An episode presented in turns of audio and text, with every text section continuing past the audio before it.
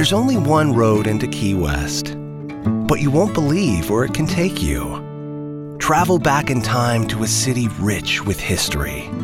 Discover amazing artists and musicians. Taste seafood fresh off the boat. Or just kick back and soak up the island vibe. For more about Key West, visit flakeys.com. Key West, close to perfect, far from normal. Let's face it, most people aren't making massive turkey feasts on the regular, and after 364 days of not thinking about it, it can be hard to get that bird just right. That's where Instacart, the holiday rescue app, comes in. From getting all the ingredients to prep a full seasonal spread to getting last minute swaps in a turkey emergency, Instacart has everything a holiday host needs to save face and save dinner. And right now, if you download Instacart, you get free delivery on your first three orders and delivery in as fast as one hour. Offer valid for a limited time $10 minimum per order, additional terms apply.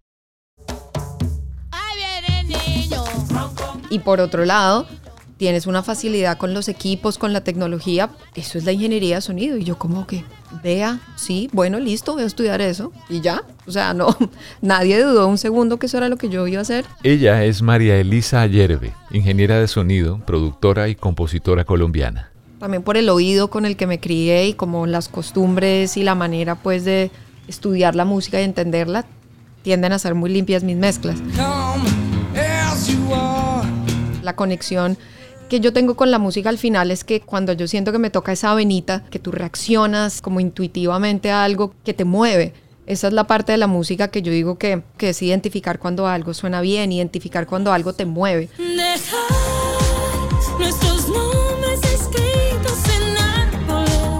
y en el campo de la ingeniería de sonido, la producción, etcétera, como que tratamos siempre de estar muy involucradas en, esa, en esta cuestión y hay cierta parte de la industria que aún así decide como hacer de cuenta que no estamos.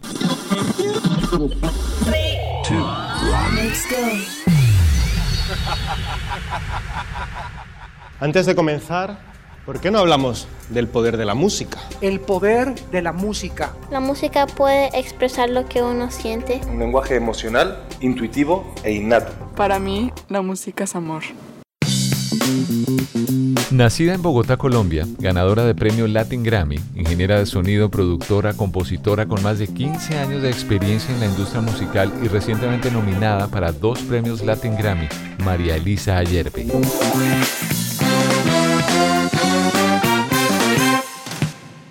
María Elisa Ayerbe. es correcto, grabando. Por todos los lados. No, ya siento que no tenemos nada que hablar. No, no te preocupes, yo repito todo, absolutamente todo. Pregúntamelo como si fuera la primera vez. No, pero es que, es que fíjate que eso pasa.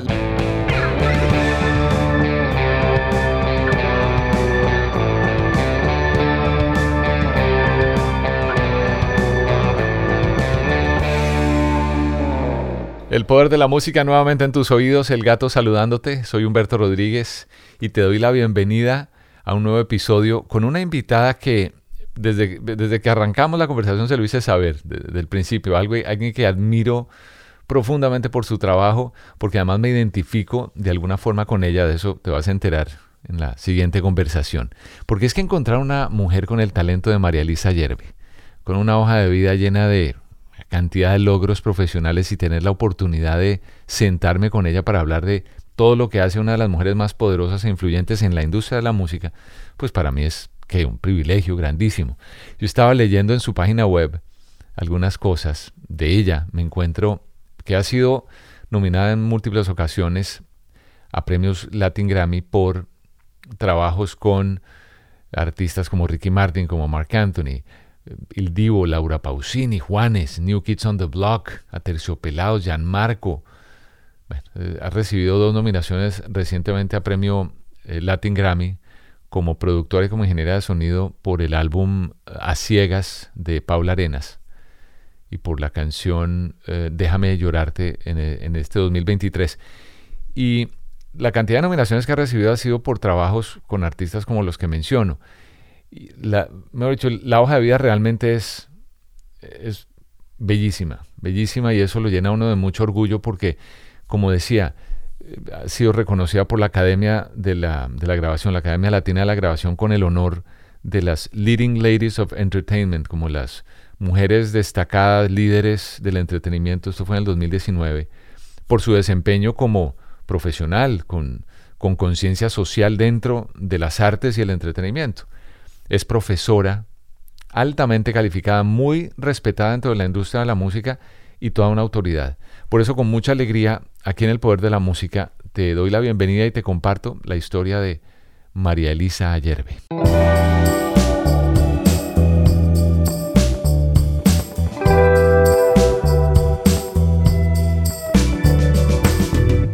lo hablaba no hace hace poquito con quién con un amigo ex jefe mío. Sí. Las mejores conversaciones son las que no se graban. Las con la tacita de café. Son las que no se graban. Hace hace unos cuando yo hice mi tesis en la universidad, calcula tú hace tú no has nacido. no, yo creo que sí. no, difícil. 39 pues, años. sí, pero estarías muy muy chiquito. Eh, parte de la tesis nosotros hicimos con un gran amigo de la radio era hablar de la radio juvenil en Colombia. Entonces teníamos, nos teníamos que distribuir a quién íbamos a entrevistar para conocer unas cosas de la radio en general en Colombia. Sí. Y a mí me tocó un gran periodista colombiano que respeto, quiero mucho, que es Juan Gozaín. Y yo me fui a hablar con Juan y me cuenta dentro de las millones de historias que ese hombre tiene para contar. Me contaba la vez que fue él, siendo muy amigo de Gabriel García Márquez, a sentarse a hablar con Gabriel García Márquez para hacerle una entrevista y Gabo no daba, no le gustaba dar entrevistas. Sí y Juan puso una grabadorcita de esas de la época, la puso ahí y empezaron a hablar, a hablar, a hablar. Y pasó el tiempo, pasó una hora, dos horas. No, pues una hora es exagerar, pero un tiempo largo. Y dice Gabriel García Márquez, le dice, bueno, yo, Juan, vamos a hacer la entrevista. Le dijo, no, ya, terminamos. Sí, claro. Apagó. Porque cuando uno, y esto lo he hablado millones de veces aquí en el Poder de la Música, uno prenden una cámara, prenden un micrófono, uno inmediatamente... Uno cambia la actitud, cambia todo. Y no debería ser, ¿o no? No, sí, es cierto, es cierto, de acuerdo. A mí, a mí me gustaba, pues, en, mi época, en mi, en mi corta época de entrevistadora, también me gustaba mucho como hablar de esos temas que uno normalmente es como ¿Y entonces qué? ¿Y después qué pasó? Como lo que uno preguntaría conversado y no como la estructura normal. Con un o con un vinito y, uno se relaja mucho más. Porque, sí. Porque sí se desencaja todo. O sea, o uno trata de encajarse porque tiene que ser de una manera, eh, como dicen en, Norteamérica, proper. Exacto. entonces no excederme y de repente no decir una que otra palabra. No, esto no es así. Qué bueno. Por cierto, ya estamos. Eh, ya estamos en la entrevista. Eh, no, en la charla. Estamos en la charla, correcto. Y sabes que desde hace, mm, para ser honesto, no voy a decir, uy, no hace años, pero hace meses. Sí. Estaba con la idea de invitarte. Qué rico. Porque me identifico de muchas maneras contigo. Mira tú. Wow. Eh, no voy aquí a dar una, una, una larga historia de mi vida profesional, pero yo dentro de lo que yo también he hecho de todo en mi vida, desde modelo de comerciales, cuando era peladito, lo que fuera. Sí.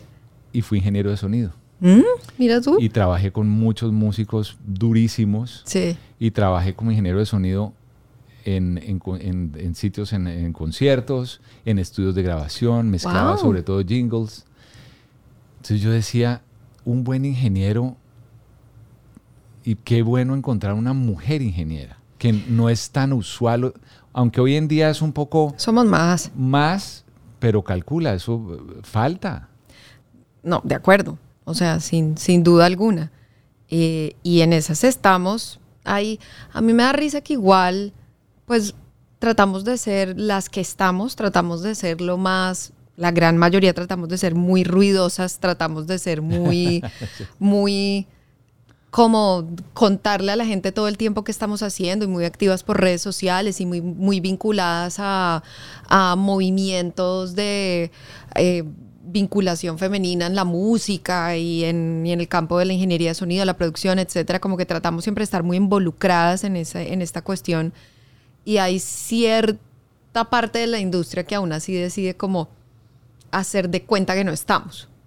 Eh, pero bueno, no importa, o sea. No, hay que, yo, creo, yo lo que creo es que hay que trabajar y que el trabajo hable por uno y ahí ya se hace visible y ya. De acuerdo, y, y, a mí, digamos, una, una gran amiga, Mayra Nevares, que es una PR de ah, aquí de Miami, sí. eh, de, de, pues, una dura, boricua PR, pero maga total. Y una vez yo llamé a Mayra, a Mayra y le dije, necesito que me des un consejo. Mayra, dime qué puedo hacer para, para salir adelante. Esto fue cuando yo estaba recién llegada aquí en Miami hace varios años. Me dice, mira, tú tienes un problema de PR.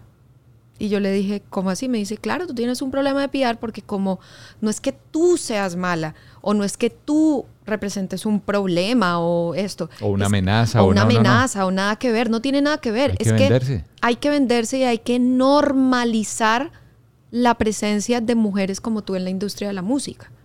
Entonces, eso es un problema de PR, es un problema de, que de dar a conocer. Exacto, hay una escasez de presencia femenina en estos roles.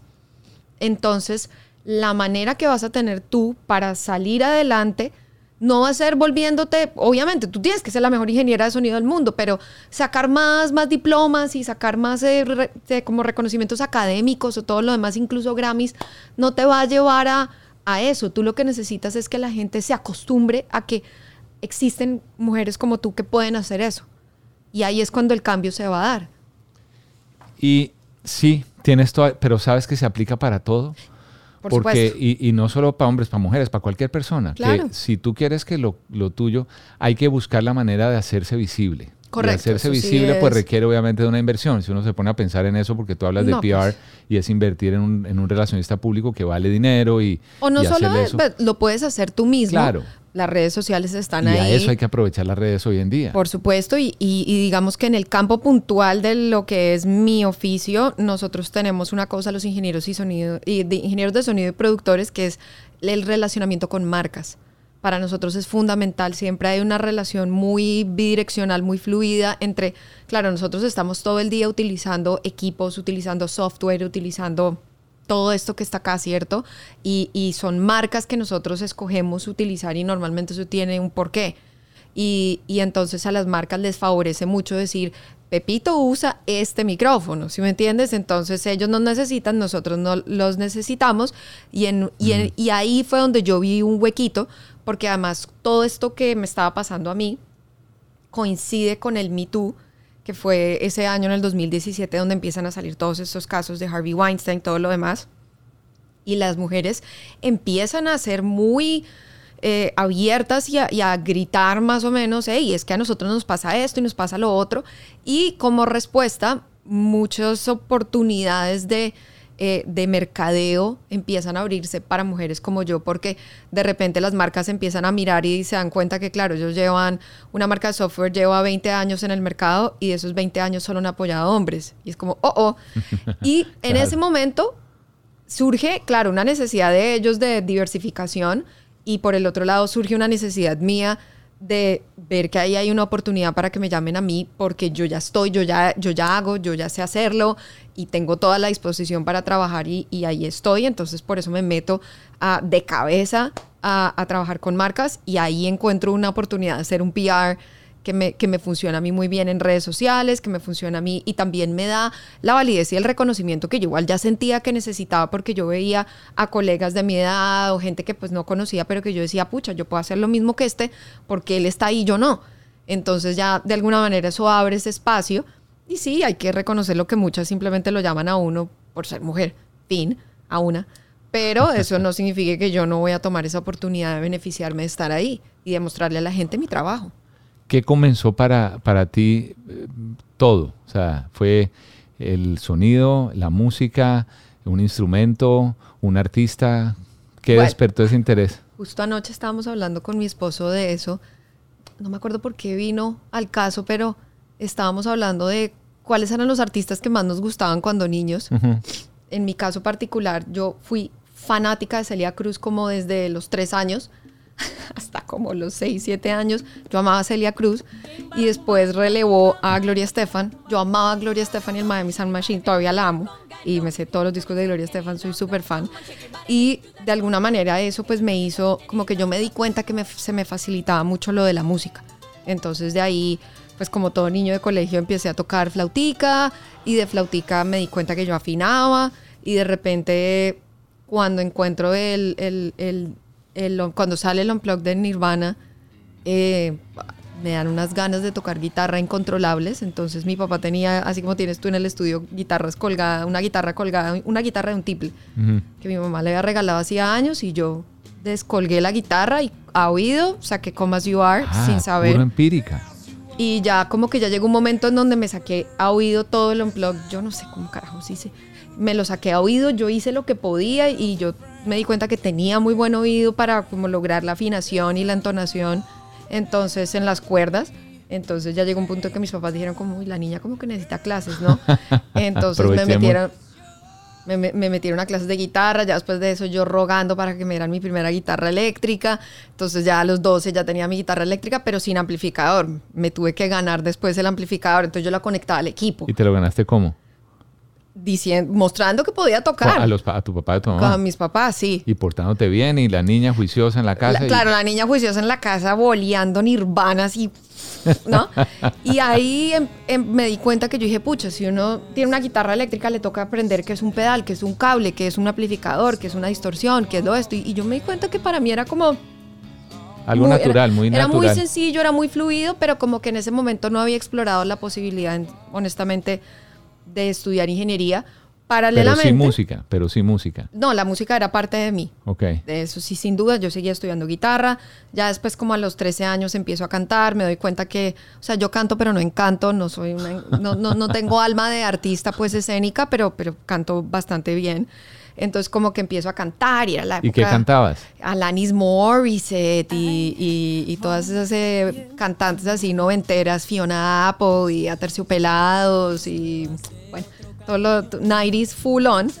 Y, y ya en esa época Ah, yo bueno. tenía, tenía bandas, tenía de, de todo.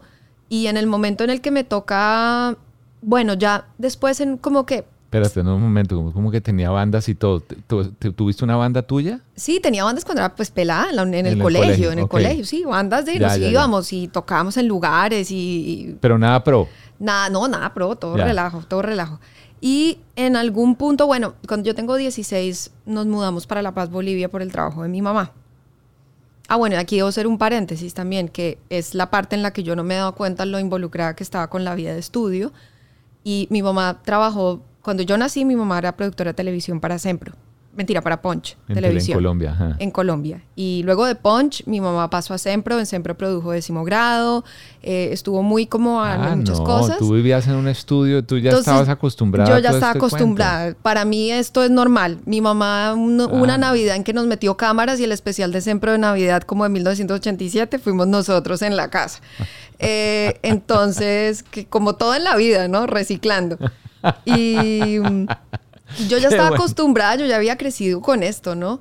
Y, y después ya mi mamá me decía, mira, em, me acompañas al trabajo hoy, yo en vacaciones, y yo, ay, sí, qué rico, vamos a ir a un estudio, se llama Audiovisión, y yo, wow. El mejor estudio de Colombia. El mejor estudio de Colombia, ya llegué y me acuerdo que una vez estaba medio poligama ahí metido porque mi mamá los había contratado para que con mi mamá estaba en UNICEF cuando fue la época del Movimiento Ciudadano por la Paz. Ajá. Ellos hicieron la canción, mi mamá era la productora ejecutiva y yo veía, veía a Cepeda, todos ellos cantando y la NIV y yo era así, wow.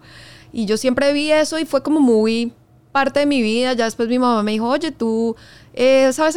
Tú, tú, ¿cómo te va? ¿Ya, ¿Ya aprendiste bien francés? Y yo sí, ¿por qué? No, no, no, no, por saber, mañana me acompañas al trabajo. Y yo sí, claro, es que vamos a ir a un estudio. Yo, ok. Eh, bueno, ya llegó la, la niña, entonces métanla ahí en la cabina, póngale los audífonos y de repente mi mamá, aquí está tu texto. Y yo leyendo en inglés, francés y español un diálogo de una ¿Un comercial o qué? de una de mi mamá trabajaba en UNICEF, de un eh, de como una especie como de documental corto que estaban haciendo de los niños en el conflicto y yo leyéndolo en tres idiomas. Y era, no, otra vez. Y yo, pero, otra vez. Y ¿Cuántos bien pronunciado. No, ¿16? 12. 12, ¿no? Mi mamá me explotó toda la vida. ¿Y ya, ¿Y ya has pensado en una demanda a tu mamá? Eh, sí. Sí, pero a ella no le gusta. Ella dice que eh, realmente yo soy gracias a ella, que ella Claro, me pulió. Además, obvio. porque ella me enseñaba dicción y me enseñaba a hablar eh, en público. No, y la me- demanda no procede, ya estamos No, la demanda no procede. porque según ella, ella fue mi primera Tú te academia. y tú te lucraste de eso eventualmente, entonces no, entonces olvídate. no, sí. hay Ahí había una contraprestación que eso vicia el proceso. De acuerdo, de acuerdo. Y tampoco ganamos millones. Oye, pero, pero es, es fascinante ver cómo unos papás se involucran, apoyan o a veces empujan a sus hijos. Y, en este caso me estaban usando, debo claro, decir. eh, para no decir abusando de, de- de la confianza. Y- pero pero eso, es- eso es bonito porque, Sí. bueno, de alguna forma habrá, y, conocemos una cantidad de casos de hijos que por más que sus papás hagan lo que hagan y los obligan, ellos no quieren y no lo hacen y terminan yéndose por otro lado solo por ir en contra O- de. O, claro, o, o pasa que también ellos tienen una pasión muy específica por algo y los papás les dicen que vayan en Sí, contra de esa. sí, en sí, en mi caso fue todo lo contrario, porque yo, cuando nosotros nos mudamos a Bolivia con mi familia, y eh, era esa, esa mudanza fue por qué? Por trabajo por, de... por, por mi mamá, por UNICEF, la Ya. trasladaron, entonces ella pasó a ya, trabajar ya. a la oficina allá y yo seguí muy involucrada con la música, pero me gustaba mucho toda la parte que todavía me gusta, eh, como de derecho internacional y toda la cosa, entonces yo ya estaba contemplando como más bien irme por ahí porque yo veía que yo sentía que yo como guitarrista me parecía súper aburrido como estudiar guitarra, yo no quería ser cantante, no, nunca fui pues la compositora de, oh, me inspiré, voy a escribir, como que no, me, no sentía, no hallaba el espacio para mí. Y en ese punto, pues nada, nos fuimos a vivir a Bolivia y ya cuando me toca decidir ¿Qué estudiar? qué estudiar, mi mamá es la que me dice, ¿y tú por qué no estudias ingeniería de sonido? Ah, fue, fue así. ¿Por qué no estudias ingeniería? Claro, y me dices que tú te acuerdas cuando íbamos a los estudios y a ti te gustaba y tú con la guitarra. No, y yo ya en este punto, o sea, que mi mamá todavía lo dice, los, los destornilladores de la casa se guardan en mi mesa de noche. Y yo todavía tengo, yo cargo herramientas. Yo soy de las que arregla vainas por todas partes. O sea, Em, desbaratas y, y- y vuelves a armar. Sí, es, es Y arreglas y tal. arreglo y entiendo y me gusta y, Chévere. la- y siempre se me ha facilitado mucho la tecnología. Entonces mi mamá me dice, pues tú eres buena, tienes, eres músico, entiendes, tienes oído, tienes, eh, entiendes el proceso de la producción musical, eres súper melómana y por otro lado tienes una facilidad con los equipos, con la tecnología. Eso es la ingeniería de sonido. Y yo como que, vea, sí, bueno, listo, voy a estudiar eso y ya. O sea, no, nadie dudó un segundo que eso era lo que yo iba a hacer. ¿Hace cuánto eres ingeniera de sonido? Bueno, yo me gradué, de ahí me fui para Bolivia, terminé yéndome a estudiar a la Universidad de Chile, no me gradué y luego tres años en la carrera de la Universidad de Chile dije que pues era pura ingeniería de sonido y dije, "Mm, no, yo quiero música, Algo de entonces producción. me devolví a la Javeriana, hice la carrera de música con ingeniería y me, me sumaron cinco años, entonces me gradué en el 2009, 2010 tarde, yo hice siete años y medio de pregrado. Ah, no, pero, pero siete años, pero si viene uno a ver, eso fueron especializaciones, máster. No, yo después hice un máster, como si no Además. tuviera nada más que hacer en mi vida, me fui a hacer un máster a Nashville y yo tengo una, un máster, un máster en Fine Arts en, en grabación de Middle Tennessee State University, que es la que queda ahí a media hora de Nashville, es la única universidad con máster en No, grabación. Mariel, o sea, eres excepcional. O no, sea, yo, yo estoy excesivamente preparada para una labor chévere. que igual mm, tampoco daría para tanto, pero bueno. ¿Por qué no? ¿Por qué no? No, pues yo digo porque igual hay mucha gente que lo hace sin tener un cuarto del conocimiento que yo tengo a punta de instinto. Pero ¿qué crees que eso ha aportado a todo lo que tú haces hoy en día? Porque ahorita mencionaste, ahora que menciono, si yo sé la amistad que tienes con una amiga en común que es Paula Arenas, y mencionaste en algún momento a Terciopelados, yo creo que tú Claro. también trabajaste con Sí, a sí, Terciopelados. O sea, hoy en día has trabajado con artistas tanto hispanos, latinos como anglo, Correcto. y ya tu nombre y tu trabajo se reconoce, no solamente nominaciones a premios Grammy, premios Grammy. Correcto. ¿Cuántos premios Grammy tienes? ¿Como tres? Uno, uno hasta ahora. Pero nominaciones van más de tres o no? Sí, sí. Pues, Ahí vamos bien. Entonces, sí, realmente todos esos siete años que tú dices, ahí están. Ah, no, por supuesto. No, o sea, igual, digamos que la, la academia en, en un campo como el mío, hay dos maneras de llegar al mismo punto, que es crecer en un, en un estudio y, y pasar por las duras y las maduras de la vida del estudio, que era lo que se hacía antes cuando no, no se había formalizado educativamente la ingeniería de sonido. Entonces era una cuestión de, tú llegabas allá y de pelado y te gustaba y al principio solo te dejaban servir café o té si estabas en Inglaterra. Y esa era tu única labor, tea boy, coffee boy, coffee girl, tea, girl no existían mucho, ya ahora sí. Y, y ya de ahí entonces un día te decían, bueno, usted va a poner este micrófono y este micrófono y te iban enseñando de a poco la labor y entregándote responsabilidades a medida que iban que veían que tú te ibas comprometiendo. Muchos de esos estudios, los grandes estudios históricos servían como prácticamente institutos o universidades de, de formación de ingenieros y de productores. Em, en Colombia nosotros no teníamos esa posibilidad porque Audiovisión contrataba a tres personas, Sonolux eh, contrataba a tres personas, o sea, los estudios que nosotros teníamos no nos daba eso, entonces se gestaron muchas escuelas de formación eh, universitaria y en general en América Latina que compensan por eso. Entonces, al final, nosotros que sabemos, una persona de academia versus una persona que se, cree en que se cría en estudio, que se cría en estudio, tiene años de experiencia ya en créditos que quedan documentados. Los que nos eh, em, criamos en academia, digamos, tenemos más teoría y más conocimiento eh, Pero tú tienes, literario. Tú tienes los dos. Y uno puede aprender a, hacer los dos, correcto. Experiencia y academia. Y exacto. Y exacto. Yo siempre he pensado, bueno, el sonido, el sonido es es que es vibración. El sonido es vibración. Correcto. El sonido de esas vibraciones llegan como traducción de ondas que recibe nuestro oído y llegan y las interpreta el cerebro. Correcto. Y la música es la mezcla de esos sonidos, porque al final de cuentas la música, o sea, es la recoger todos esos sonidos de, una, de manera armónica, melódica, rítmica, se convierten en música. Correcto un ingeniero, eso fue lo que yo me acuerdo que siempre he aprendido y, soy apasionado, María, no te imaginas de con la música lo apasionado que soy. Y, creo que eso genera una sensibilidad eh, distinta posiblemente a un mismo músico. Correcto. O a un cantante, o a un intérprete, o a un, escritor, a un cantautor. Porque lo que, a lo que voy es que en el caso tuyo eres todas. Porque aparte de que eres música, tú compones, tú produces, dices que cantas y no encantas, pero igual cantas, entonces tienes ese conocimiento y además eres ingeniera de sonido y de mezcla y de masterización. Master no. No eres no master. No, master nunca me he querido meter, me aparece. No, pero deberías. Sí, pero me aparece. Eso le da otro, pero bueno, de mezcla. Para darle más trabajo a la gente. Para no acaparar Exacto. al monopolio. Exacto. Pero todo eso que acabo de escribir es, eres tú.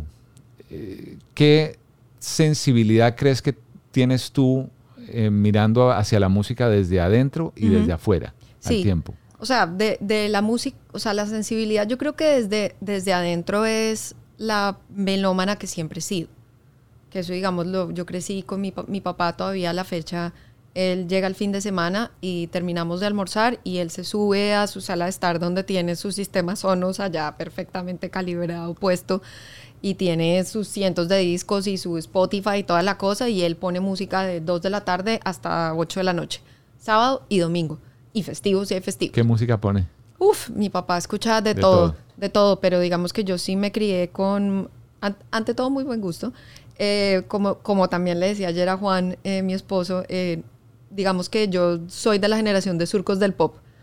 De Manolo, de Exacto, entonces era como muy esa música que ponía él en esa época de ese pop adulto contemporáneo de esa época, 80s, 90s. Ya ahora a mi papá le gusta mucho más la salsa, pero pasó en una época en que le gustaba el jazz.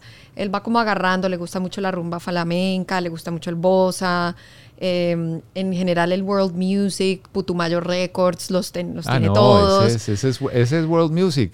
Entonces él, él, tiene un gusto muy variado de, de, música y, mucho, y muy buena música, entonces pues así yo no quisiera, yo todo el tiempo estaba, pues mi papá estaba escuchando, ya llegó un punto en el cual ya era yo con, con, mis, con, mi música y él con su música, los dos ahí en la casa peleando por, por el volumen, pero pues de nuevo a tu pregunta, la conexión que yo tengo con la música al final es que cuando, cuando yo siento que me toca esa venita, que, que no es aprendida, es esa venita que, de, que tú reaccionas como intuitivamente a algo que, es, que te mueve.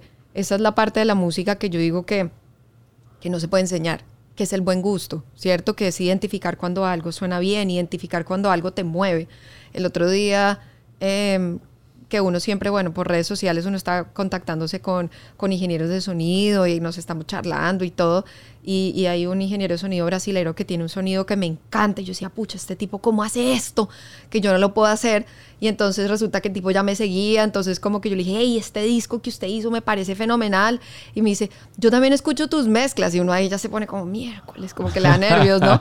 y el tipo me dice, me responde y me dice, muy emocionales.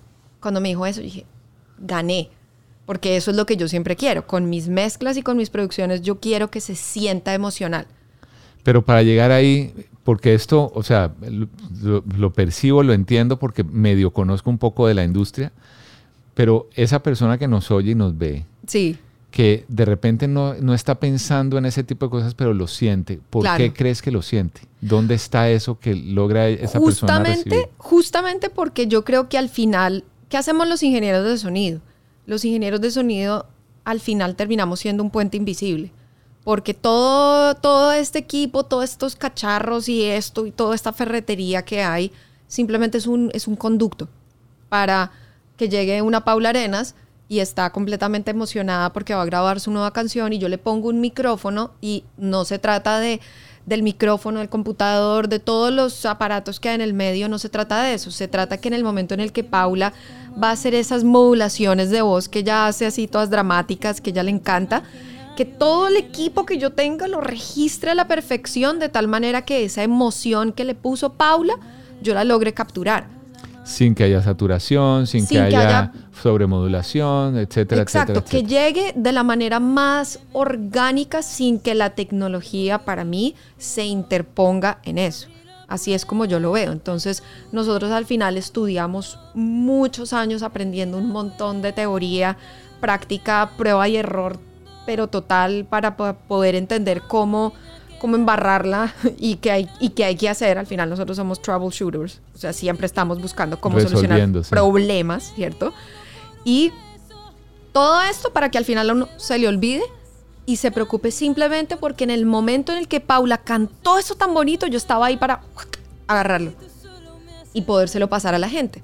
La gente no sabe que nosotros hacemos eso. Y está el meme típico de, de, o el video ese que está el ingeniero de sonido así sudando y al otro lado del vidrio está la cantante desafinando y, el, ingeniero está, con autotune y toda la cosa y suena espectacular. No, ese, afortunadamente, gracias a Dios, ese es el... A mí no me toca trabajar con esos artistas. Conozco gente que sí es así de maga. Eh, pero el punto es que, y si me tocara, pues lo haría. El punto es que para nosotros es eso. Y al final, la capacidad que tengo yo, creo, de poder llegar, es mi, mi propia sensibilidad artística de capturar esos momentos ya obviando la parte técnica, pero que la parte técnica esté a punto para que esos momentos no se me pasen. ¿Sí me entiendes? Creo que esa es por ahí la cosa. No, no, no, perfecto, perfecto. Y, es, y eso es porque al final de cuentas eso es música. De acuerdo. Y, eso es lo que tú estás poniendo tu gran parte y tu granote de arena en lo que oímos cuando ponemos una canción y, no, y hoy en día que casi todo el mundo anda con audífonos porque una época en que los audífonos, por más que hubiera salido el, famoso Walkman en los 80 y, y, uno después, pero hoy en día sí que son importantes. Todo el mundo anda audífonos y audífonos de mejor calidad y con mayor no sé qué, y la recepción y el Bluetooth y entonces y la cosa. Entonces, el sonido cada vez es más importante. ¿De ¿Crees tú? Y total, y la experiencia sonora cada vez está incluso más amplificada porque, bueno, ahora ya estamos en la fase de, del sonido inmersivo, que es lo que, con lo que estamos ya ahora todos metidos los, ya esto sí ya nos toca un poquito más a los ingenieros más nerds porque tiene, estamos en la etapa de desarrollo que nos estamos inventando cómo hacer las cosas. Entonces, porque no, la teoría no se escribe. Uno cómo escribe una teoría acerca de un desarrollo artístico, que es lo que estamos haciendo. Para la gente que no sabe, el sonido inmersivo básicamente ya llevamos muchos años en el surround, la gente en la casa cuando hubo la moda del 5.1, todo el mundo compraba el montón de parlanticos, nadie sabía cómo ponerlos bien, que el surround en la casa y al final llegaba la abuelita y decía, ay no, este parlante acá no me gusta, y eso lo ponía ahí a un lado y todo se desbarataba y al final todos los parlantes del surround terminaban arrumados en una esquina, nadie lo usaba. Eso ya pasamos de esa época y básicamente el, el sonido inmersivo es una tecnología que ya las posiciones alrededor de la cabeza y de los oídos quedan fijas y uno puede con una barra de, sonido, por ejemplo, una, hay unas sonos muy bonitas o los Apple AirPods. O con, los audífonos, sí, en general. Pero tiene que ser unos especializados para sonido espacial, que lo llama Apple Music. Eh, se puede lograr ese, ese sentimiento de estar uno inmerso en la música. Eso tiene toda una tecnología detrás y nos ha demandado una curva de aprendizaje a los ingenieros eh, nueva que pues igual ha sido muy interesante porque pues hacía mucho tiempo que no nos tocaba aprender, o sea, uno aprende lo de la literatura básica de cómo hacer esto, o sea, como los médicos, no, bueno, primero una suturita de dos puntos, no sé qué, y si uno es cirujano, ya saque corazón, reemplace, o sea, nosotros aquí estamos como, uy, algo nuevo. Y eso es muy nuevo. Es, ¿Por, eh, ¿Qué, unos cinco años? En la industria de la música lleva como unos cinco o seis años más o menos. Del, del cine ya venía un tiempito más para, como unos 10 años que se, Sí. que se empezó a implementar. Pero ya hasta el punto la tecnología. El cambio radical fue cuando Apple decide incluir en los, en los AirPods nuevos la, la tecnología inmersiva porque eso lo vuelve accesible a cualquiera que pueda que tenga el dinero para comprarlos y eso nos cambia a nosotros porque se aumenta la, la- la demanda, nosotros tenemos que empezar a ofrecer. ¿Y para eso son equipos especiales o creatividad de dónde voy a, a poner a sonar, en qué parte, derecha, arriba, abajo, izquierda, del sonido tal, de la moto que pasó, de eh, la guitarra que quiero que suene en estéreo, pero de un momento suene en un solo no, canal? que te dé la vuelta en la cabeza, que te pase por debajo, porque esto es un sistema eh, donde tienes eh, más o menos 14, como mínimo son 14 parlantes.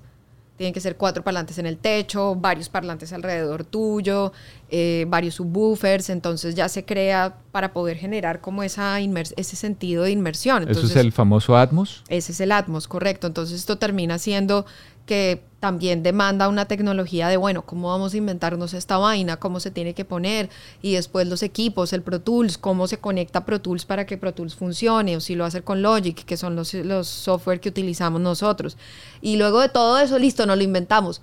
¿Y ahora cómo carajos hacemos esto? Entonces es experimentar. Yo hice una de las primeras, primeras mezclas chévere. de salsa eh, en Atmos. Y yo cuando empiezo a decir, bueno, ¿cómo va a hacer esta vaina? La ¿Y de- y empiezo a de hacer. quién era? Era Cali Pachanguero. Ay, no te creo. Eh, Codiscos muy inteligentemente. eh, no sé, conoce a, a Denis Murcia. Compañero del colegio. Imagínate, Denis dice, por acá es la vuelta. Entonces me dice, ingeniera, vamos a hacer el catálogo de, de, de codiscos de las canciones importantes porque tienen que estar. Hágale. Y empezamos a mirar, Denis y yo decimos, ¿y ahora cómo, cómo quiere uno? ¿Quiere que uno le dé vueltas así? Pero eh, ojo, esos son cosas que ya estaban grabadas. No, pues esto está grabado desde la misma canción, son los archivos preservados Y posiblemente en cinta magnética.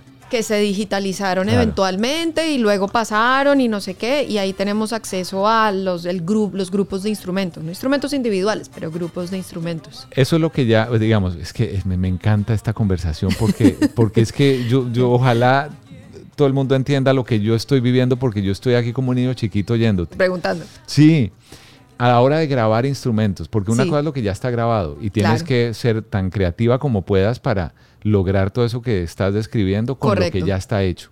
Pero a la hora de grabar hoy en día algo nuevo, me imagino que microfonear una batería o una, inclusive una guitarra, o donde eso ti- tiene que cambiar también. Claro. No- ya no es como se hacía antes. No, no porque las técnicas, digamos, que nosotros utilizábamos eran estereofónicas, o sea, para un par de parlantes, para un par de audífonos. Ahora tenemos que considerar que igual hay un segmento del mercado que está escuchando en inmersivo, particularmente porque los nuevos iPhone viene la, si tú eh, tienes Apple Music, la, la opción ya viene automática. Entonces la gente ni se da cuenta que ya está oyendo en inmersivo, en, en spatial audio. Ajá. Entonces, ya lo que está pasando es que llegan entonces productores estilo Julio Reyes Copelo que dice, pues ya hagamos las producciones inmersivas, que hacemos acá nosotros pensando en una pared que está al frente, pensemos en que estamos dentro de la producción y eso te abre el espectro creativo de una manera impresionante porque puedes pensar que puedes hacer, no sé, un, imagínate un, un proyecto como lo hablábamos con, con Chaco también, el productor con el que ganamos el Grammy por lo de Petrona Martínez, que, que hicimos un álbum muy bonito de- en homenaje a Petrona y el ensamble bullerenguero. Y el ensamble bullerenguero es un círculo de mujeres cantando con palmas y un círculo de tambores. Y si hacemos eso, pero la diferencia es que lo hacemos en Atmos y lo grabamos en inmersivo de tal forma que la persona que se ponga los audífonos se sienta que está dentro del círculo de bullerengue. Eso es, eso es una experiencia, te cambia por completo la, la experiencia como, como, como listener, ¿no? Como, Como oyente. como oyente Y, de ese. Y de ese vivencia. desarrollo tecnológico Sí. va paralelo, por ejemplo, vas a grabar lo de estas mujeres en un círculo. Los micrófonos ya también avanzaron para Ya. que ya no, era, no sea solo el micrófono que recoge es unidireccional, O sea, omnidireccional. que nos llega que el- que uno tiene que abrirle acá, porque si me voy por acá ya no es lo ya mismo, no ¿no? oye, sí. No, ya hay micrófonos que es una tecnología que justo se estaba desarrollando cuando yo me fui a hacer la maestría en Nashville de grabación y era una, es una tecnología que se llama ambisónica, que es un micrófono que tiene, eh, son siete u ocho cápsulas, ya no me acuerdo, y son ocho cápsulas que están dentro de una misma como coraza y tienen la capacidad de capturar sonido por todas partes. Entonces ya uno simplemente lleva ese único micrófono y ese micrófono decodifica todo lo que está alrededor, interpreta una cantidad de posiciones. Entonces, No, qué maravilla. esto ya es, ya, ya al final de cuentas, lo que te queda como limitación es la propia capacidad de imaginación que uno tenga para hacer cosas. Porque ya no hay, no hay límites en el sentido de, si yo estoy acá como oyente, ¿dónde quiero poner los sonidos? Eso ya pasa. No, fascinante. Llévame a trabajar Sí. contigo, por favor. Quiero Como una sesión. Sí, no, yo asistente, o sea, yo Cuando te conecto vaya cables. a mezclar Atmos, por vamos. favor. Sí, Pero claro. de verdad. Sí, sí, sí, está muy cool. No sabes lo que me, me apasiona eso. Bueno, te, dará- te- te darás cuenta, me apasiona muchísimo, porque yo creo que parte de lo que en mi vida ha sido esta fascinación con la música y la misma pasión que yo tengo como músico inconcluso que soy, es que también nace de mi tiempo trabajando en la radio y en la televisión, pero sobre todo en la radio, Claro, antes de que esto fuera una realidad, porque este es el tipo de radio que yo siempre hacía, pero sin cámaras. correcto. Y lo que me fascinó siempre de eso era cómo crear en tu mente y en tus oídos ese famoso término norteamericano del teatro de la mente, de theater of the mind. Ajá. Y es crear emociones a través de lo que yo diga, con mi voz, como yo te describa mi historia, como yo te la cuente, con los efectos que lo pueda hacer. Por eso fueron tan importantes para mí en crecimiento las radionovelas. Claro. Y, y siempre he querido volver a hacer una radionovela porque yo creo que eh, donde nada más tú oigas y trates de interpretar todo y Ujú. hacerte tu película y tú sacar tus propias conclusiones. Claro. Y, y todo esto pues tiene sentido porque al final de cuentas lo que tú haces es cuando te metes en, en tu estudio a grabar, a producir y a mezclar, es con eso en mente, en Claro. lo que van a oír los de allá. Lo que, claro, yo estoy, eh, a todo, de alguna manera estoy tomando unas decisiones estéticas por, por lo que la gente va, yo les presento cómo, cómo ese, ese, ese espectro sonoro va a quedarles y, y espero que funcione, ¿no? Si uno habla de décadas, María Elisa, Ajá, los 60 sabíamos que cuando entró la estereofonía y, y se oía por un canal una cosa y por otro nada más hay que oír los Beatles, para Sí. entenderlo. Los Beatles no remasterizados, sino los Beatles Originales. originales. sí, Vinieron los 70 y empezaron a cambiar otras cosas porque entonces ahí ya llegaba, eh, no sé, em, em, el Wall of Sound estaba en los y- y llegaba- 70 claro, y, y la, y la música de disco, pero entonces ya empezaba a haber algo electrónico. Claro, Giorgio sonaba. Moroder se empezó Giorgio a, Moroder, meter, a, ahí, claro. Me acuerdo de esa canción que hizo con, con Daft Punk, donde él cuenta un poco su Sí, historia. sí, Giorgio. Ah, es Ajá, buenísima porque sí. ahí está la descripción de cómo empezaban esos sonidos y esos aparatos y esos sintetizadores a, a cambiar todo eso. Exacto. Vinieron los años 80 y sabemos todo lo que pasó con el New Wave, etcétera, etcétera, los 90. Las Hoy programaciones, el software. Los Ajá. MIDI, los no sé qué, la... ¿Qué sonido para ti, en qué parte del sonido está hoy día la humanidad en, en año 2023? Está, yo creo que estamos definitivamente en, en el, en el espectro inmersivo, en el que rompimos con el estéreo finalmente. Finalmente, los planos están mucho más abiertos. Ya, digamos que en cuanto a, la calidad de los sonidos, yo creo que ya todo eso está inventado. Ya no hemos llegado a algo que sea nuevo, pero lo que yo sí creo es cómo se presenta ese sonido. Incluso en la misma estereofonía, hemos, no solamente por el desarrollo de software, sino también por el mismo desarrollo de los de la calidad de los parlantes y la calidad de los de los de los audífonos ya podemos hacer cosas que antes eran muy difíciles que sonaran como que el sonido así estemos en estéreo que el sonido se sienta que viene atrás que viene de adelante que viene de arriba que viene abajo eso es- eso fue muy difícil de lograr hasta no te miento hace 8 o 9 años entonces ya como manejar esos planos, así estemos en estéreo, ya se puede lograr. Eh, y ya con el inmersivo es que, es que pensar que, que ya por ejemplo un sonido de sintetizador puede literalmente expandirse de adentro hacia afuera. La, la, música tiene, tiene unas dimensiones que antes no tenía. Ahora nosotros vamos a tener limitaciones que van a ser como humanos las que nos da nuestro sistema. Solo vamos a poder escuchar de un punto muy bajo a un punto muy agudo. Y nuestro oído solamente tolera hasta cierto nivel de volumen o si no ya deja de funcionar. Entonces, pues estamos muy limitados en eh, como Sí, a cierta frecuencia porque si no ya eso no lo percibe el oído somos, Igual somos un dispositivo con limitaciones pero en la manera en donde presentamos esos sonidos y cómo los presentamos y sobre todo cómo, cómo hacemos que la persona, el oyente se vincule con la posición y la dispersión de ese sonido. Es, Ese es el mayor reto que crees que hay ahora. Claro, definitivamente y sobre todo porque en la música pop pues ya se da para que Nada más, por ejemplo, a mí me encantan los discos de The Weeknd en inmersivos, una cosa espectacular porque todos esos sintetizadores están por todas partes y la música de él tiene esos momentos así súper como como convolucionados a veces que se dan para que el sonido de vueltas y baile y todo lo demás, pero en el plano acústico hay unas cosas hermosas. Escuchar un concierto de música clásica, no sé, la Sinfónica de Berlín, y uno lo está oyendo en inmersivo, uno dice, estoy acá, me siento acá. O ya cosas más sencillas como una soprano cantando. Pero como estás sí, que en se le oye la respiración al fondo, el máximo y, cuando y tú va. sientes el espacio donde está ella se ve representado en eso. Un poquito pasó eh, con la mezcla en Atmos que hicimos de la creciente. Ajá.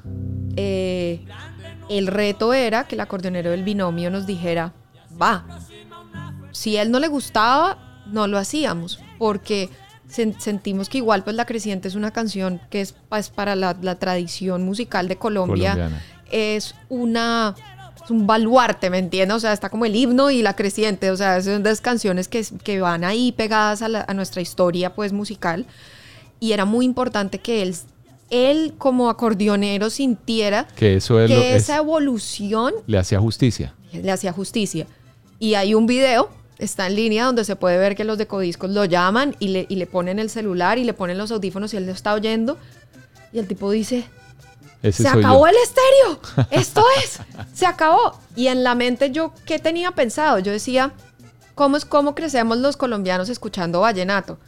Eh, estamos en una rumba o de repente un sábado alguien está cumpliendo años, el cumpleañero se le pegó la aguja y de repente 11 de la, de la noche alguien está llamando un ensamble vallenatero y a todo el mundo se le pegó la aguja y llegaron los del vallenato y, se pusieron a tocar acordeón en la sala, en el patio, ¿cierto? Entonces nosotros estamos acostumbrados que el vallenato suena a la casa de uno, a la casa del tío que siempre llamaba, ¿no? Como que suena a un espacio orgánico, como entonces eso fue lo que yo quise representar, que no se sienta que la creciente la están cantando en un estudio profesional, sino que se sienta que, que uno está como en la sala de su casa viviendo ron y de repente allá ellos están tocando ahí al lado y es, y es ese como, como esa sensación, más que propiamente una cuestión como técnica de decir, ay, me puse súper... Y es, y es eso que uno puede lograr que, que antes no podíamos. Oye, María Elisa, tú eres, o sea, eres realmente fascinante, ¿no? En serio, de verdad, tenía muchos meses que quería esta conversación y sé que nos faltan muchas cosas por hablar, pero eh, un par de cositas que, que, sí, yo sé que tú además has dado, ¿sigues dando clases? Sí, doy clases en, en Abbey Road Institute, que es eh, la, la escuela musical que de producción, ingeniería que existe dentro de Art House, que es el estudio de Julio Reyes. Sí, que de ahí han salido, ahí han salido em, nuestra querida Joaquina también pasó por allá. Pasó por, ahí. por allá, Ela, bueno, Ela, en fin. El, mis alumnas. Y, y, clases de qué das de, ingeniería? Puntualmente ingeniería de sonido, sí, a mí me botan toda la parte nerd. Dura, la dura. Nerd, dura. Pero mi labor es decirle a los pelados, bueno, vamos a estudiar qué es un compresor. Para mí, Joaquina, ella lo sabe que yo la amo con toda mi alma, ella un día me dijo la cosa que yo quería que siempre algún alumno me dijera. Me dice, Mari, es que estuve eh, dando mi, de, sus primeros conciertos, estuve en mis, mis primeros conciertos en, Washington, D.C. Yo, Joaquín, ¿cómo te fue? Me acordé de ti. Y, oh, y eso y me dice, pues imagínate que me acordé la clase en la que tú nos dijiste que cuando empieza a ver como unos sonidos que están rebotando en el espacio, eso se llama feedback, y la manera de corregirlo Con es compresor. utilizando un compresor y un ecualizador, entonces como que yo dije, ay, esto debe ser tal frecuencia, entonces la, y, y yo como cantante empecé a trabajar con el ingeniero para poder resolver el problema. Yo dije, ya, Ya, ¿Puedo mi retirar? trabajo, sí. me puedo retirar como profesora. Lograste tu cometido Sí, como profe. Sí, porque al final yo sabía que Joaquina nunca iba a, nunca va a ponerse en el papel, en el, perdón, en el papel en el que yo estoy de, de, de ingeniera, de estudio, de equipos y cacharros, pero ella sí necesita ese conocimiento porque al final logró solucionar un problema técnico para poder seguir adelante con, con la prueba de sonido de su concierto. Qué Entonces, chévere. al final eso es lo que yo hago, sea con los alumnos que yo tengo que son más técnicos, pero al final es que, hey, recuerden que esto no es acerca del aparato, es acerca de lo que queremos hacer después, que es la música, ¿no? No, María Elisa. Tenemos que hacer. Yo creo que tú ya has hecho masterclass o no has hecho. Varios sí. ¿Sí? Sí. Yo llegué tarde a, esta, a este masterclass, pero lo tengo aquí, he tenido el privilegio de tenerte. Esta pregunta no puede faltar en este Dime. podcast. Para María Elisa Ah. Yerbe, ¿cuál es el poder que tiene la música? De acompañar. Te acompaña. Siempre está contigo. En lo bueno, en lo malo, en lo duro, en lo lindo. eh, te acompaña. Te acompaña, está contigo, es una permanente. Por eso nunca vamos a dejar de tener trabajo. Porque siempre se necesita música para todo. Así sea en el fondo o en el primer plano, siempre hay música. ¿Cuál es el sonido que nunca debe faltar en una mezcla tuya? Sonido, digamos ya cuando estoy trabajando con ¿O mezcla. cuál es el efecto? ¿O cuál es el- la ecualización? ¿O cuál es la frecuencia que no puede faltar? No sé si tiene sentido esa pregunta. Sí, sí tiene. De pronto me voy muy técnica en la respuesta, entonces por eso estoy tratando ahí como de... Pero, pero digamos a mí me gusta mucho que es lo la gente me dice, digo yo porque yo a veces lo hago y no estoy consciente Lo que lo haces haciendo. Em, la gente me dice que, que les gusta mucho como la manera en que el- los coros que cuando yo los pongo no se sienten como que te están abrazando. Como que la gente cuando está cantando como que te está cantando aquí. Como que te, Que te acaricia. O sea, sí, te acarician. Y para mí eso es fundamen- fundamental porque uno se pone de mañosito, ¿no? Entonces como que han habido ciertos discos en donde yo he identificado que eso pasa. Y yo digo, qué rico eso, y me quedé pegada con que cada vez que lo hago, tengo que lograr que ese mismo fenómeno suceda, como que las voces te hagan acá una cosquillita. ¿Hay un género preferido que otro? Eh, no, yo trabajo muchos géneros, muchos, muchos. ¿Pero hay un muchos. favorito? Honestamente, ¿No? no, aunque me encanta mezclar música tropical que me ponga a bailar, me parece que es lo mejor que puede suceder. O sea, yo soy feliz, pero también el otro día estaba mezclando un disco de metal y flipé. Me parecía genial, o sea, el momento que ya... Y yo... ¡eh! O sea, me encanta mezclar muchos géneros. Hay géneros que no soy tan buena. Yo tengo pues un sonido como muy limpio, también por el oído con el que me crié y como las costumbres y la manera pues de estudiar la música y entenderla, tienden a ser muy limpias mis mezclas. Para ciertos géneros que no son tan limpios no me va tan bien. Claro. Eh, igual la logro, pero no me va tan bien. ¿Cuál fue el álbum de Nirvana que te enamoró de la música a ti? El, ese primero fue el Unplugged, El Unplugged. sí. Si viene Dave Grohl, que además has tenido acceso, conocimiento por tu trabajo y por la Lo, academia, lo vi, estuve sentada en la fiesta de Clive Davis al lado de él. I know, por ahí vi una foto, creo, o alguien me mostró algo y yo ahí te vi y dije, no, sí es, era, era. Yo estaba así. Pero entonces viene Dave Grohl y te dice, Mari, eh, quiero que este Unplugged lo hagamos inmersivo. Uf, ¿Qué le harías en particular una cosa que, que quisieras, que- porque imagino que debes tener de memoria ese álbum en tu cabeza? uf. Dime tres cosas que le harías a ese disco. Imagínate, ese disco tiene unos che- un cello. No sé si te acuerdas que hay varias de las canciones Sí. en, en- que, que es con un cello. Yo creo que ese cello hubiera podido, en esta época, uf, lo hubiéramos podido poner a flotar más o menos en el espacio. Y, y los coros, hay, hay unos coros muy bonitos que, que Dave Grohl va, va haciéndole unas segundas muy bonitas a, a Kurt en todas las canciones, que, que siempre estuvieron de alguna manera, siempre, siempre hubo armonías en Nirvana. Y pues porque Kurt era fanático de los Beatles, entonces él siempre tenía armonías, she's the one, she's the one, y siempre están ahí los dos cantando, pero como que uno no, no lo oye. Y en el Unplugged de Nirvana se sienten esas armonías bien adelante.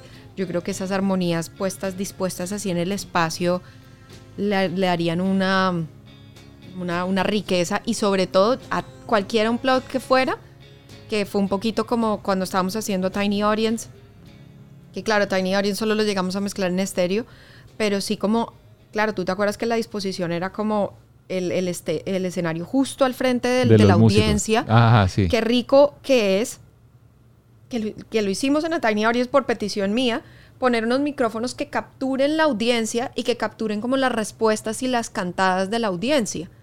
Que uno en los, en los unplugs de, de MTV escuchaba como el... cuando se cuando la música se acababa y ellos aplaudían así muy como claro. en comando, ¿no? Pero qué rico es cuando se escucha la audiencia cantando y, y, e involucrándose con el concierto porque eso te hace sentir que tú eres un miembro más de la audiencia. Lo dicho, inmersivo, inmersivo. No, no, es que más, no, es que, a ver, la lista es larga y no tengo nada escrito, pero la lista la tengo claro, aquí. Claro, claro. Pero dejémoslo por ahora, dejémoslo Listo, ahí. Parte Eh, uno. Solo una recomendación Ajá. o un par de recomendaciones, Ajá. una canción que tú hayas mezclado que tengamos que oír ahora mismo. Hay una canción que estoy pegada ahora, que es de mis can mi canción favorita, que yo le declaré desde el día uno a Paula, que se llama Árboles. Árboles de Paula Arenas. Árboles. Con esto nos vamos a despedir. Perfecto. María Elisa, mil gracias por A este ti. tiempo. Gracias de verdad, fascinante tu historia y yo sé que falta mucho más de tu historia de vida por contar, pero esto era un abrebocas porque sé que Perfecto. vendrán otras oportunidades para seguir hablando de la vida. Claro gracias sí. María Elisa, A ti, bienvenida siempre al Poder de la gracias. Música. Gracias. de la montaña rusa contigo al lado y recorrer